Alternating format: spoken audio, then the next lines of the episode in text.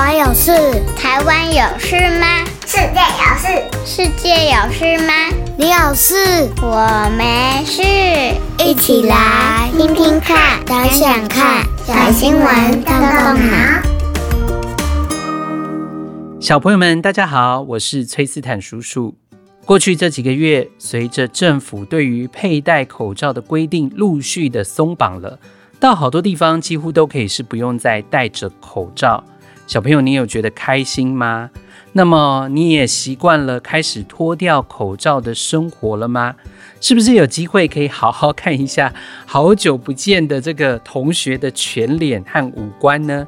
甚至之前可能你会碰到像老师在教学的时候戴着口罩，声音全部都闷在一起，听不清楚。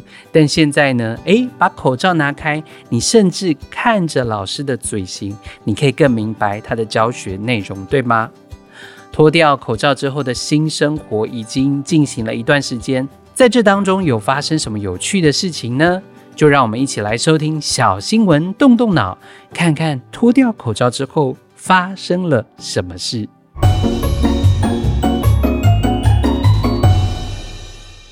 脱掉口罩，戴上微笑。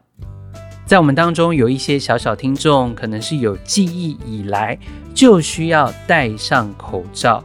那么，随着陆续解封的口罩规范，可能会有一些小朋友或者是爸妈，像崔斯坦叔叔一样，还是对于疫情有一些担忧，所以持续的戴着口罩。像崔斯坦叔叔现在在密闭的空间，或者是大众运输交通工具当中。我还是会戴着口罩，因为你知道吗？最近其实崔斯坦叔叔身边还蛮多人第二次确诊，甚至有人是第三次确诊，真的是蛮辛苦的。不过今天崔斯坦叔叔并不是要讨论跟疫情相关的这个防疫的规范啊，那我们是要来讨论什么呢？小朋友，你有没有发觉，戴上口罩之后，我们连认人都需要多费一点力气和眼力，有些人呢，戴上口罩跟脱下口罩的样子，你几乎认不得，对不对？哇，所以你想，这个疫情对我们的生活还有人际社交的影响，其实是非常非常大的。那么，从很多人一开始不习惯戴口罩，后来口罩好像是变成生活当中的必备用品，甚至是穿搭的一部分，而现在突然间又不用戴口罩了。反而有些人会对于要露出他的整个脸感到有一点点不自在呢。日本最近就兴起了一个另类的课程，叫做微笑课，专门教学员如何练出完美的笑容。过去呢，是电台主持人的川野惠子老师，他开了一间微笑教育公司，你就知道他是在教什么。他其实就是在教你如何微笑。哇，这当中可是有很多的学问的哦。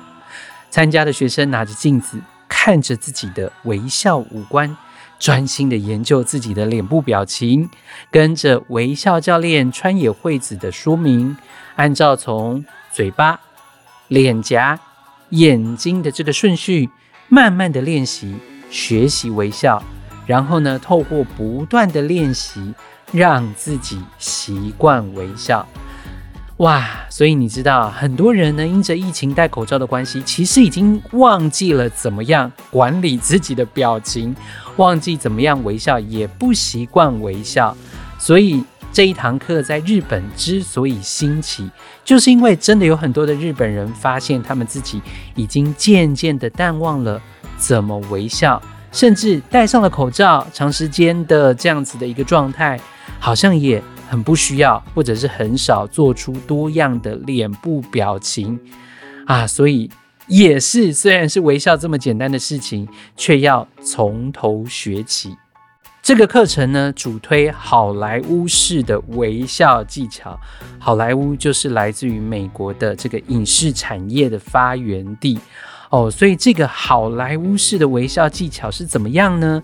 就是哇，你要有弯月般的眼睛。眼睛像弯弯的月亮一样，圆弧的脸颊，然后呢，你的微笑要露出八颗贝齿，只能有八颗哦，所以上下算一下，总共只有八颗。这是一个所谓的好莱坞式的完美微笑。所以小朋友，你知道这个学习是要看着平板练习，然后就会可以得到一个评分，看看你的微笑到底可以拿下几分。而这项微笑专门课程呢，主要就是针对有大量面对面交流需求的人进行的训练，让他们能够摆出完美的微笑。因着疫情的解封，课程变得超级热门。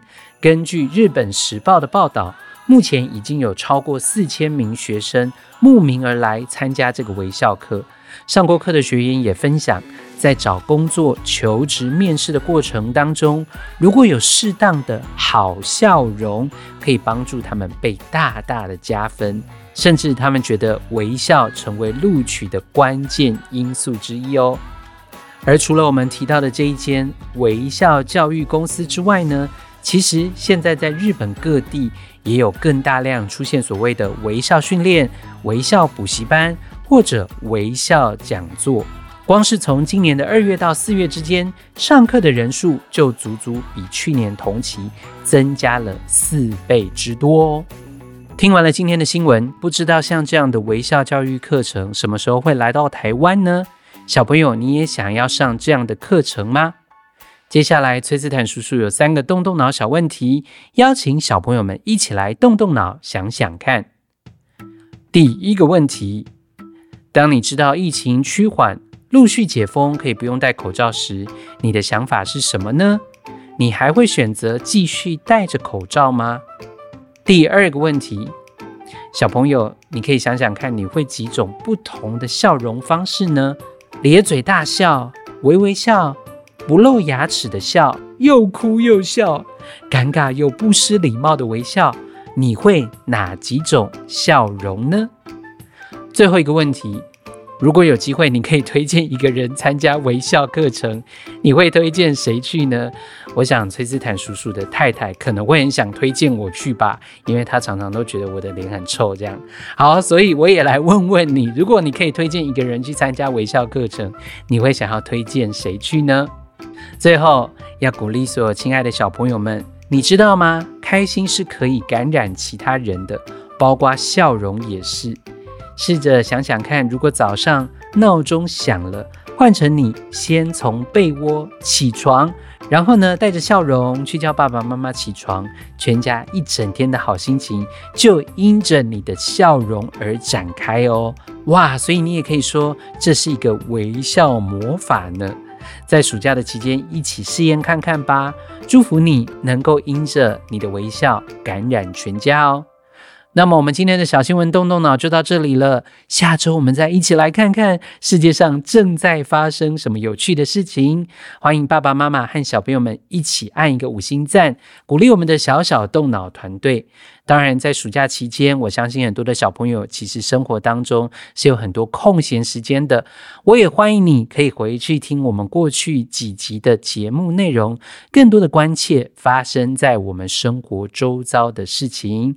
同时，小朋友也可以上脸书社团，搜寻我们的小新闻，动动脑超级基地，和我们一起分享，彼此鼓励哦。拜拜，我们下周再见。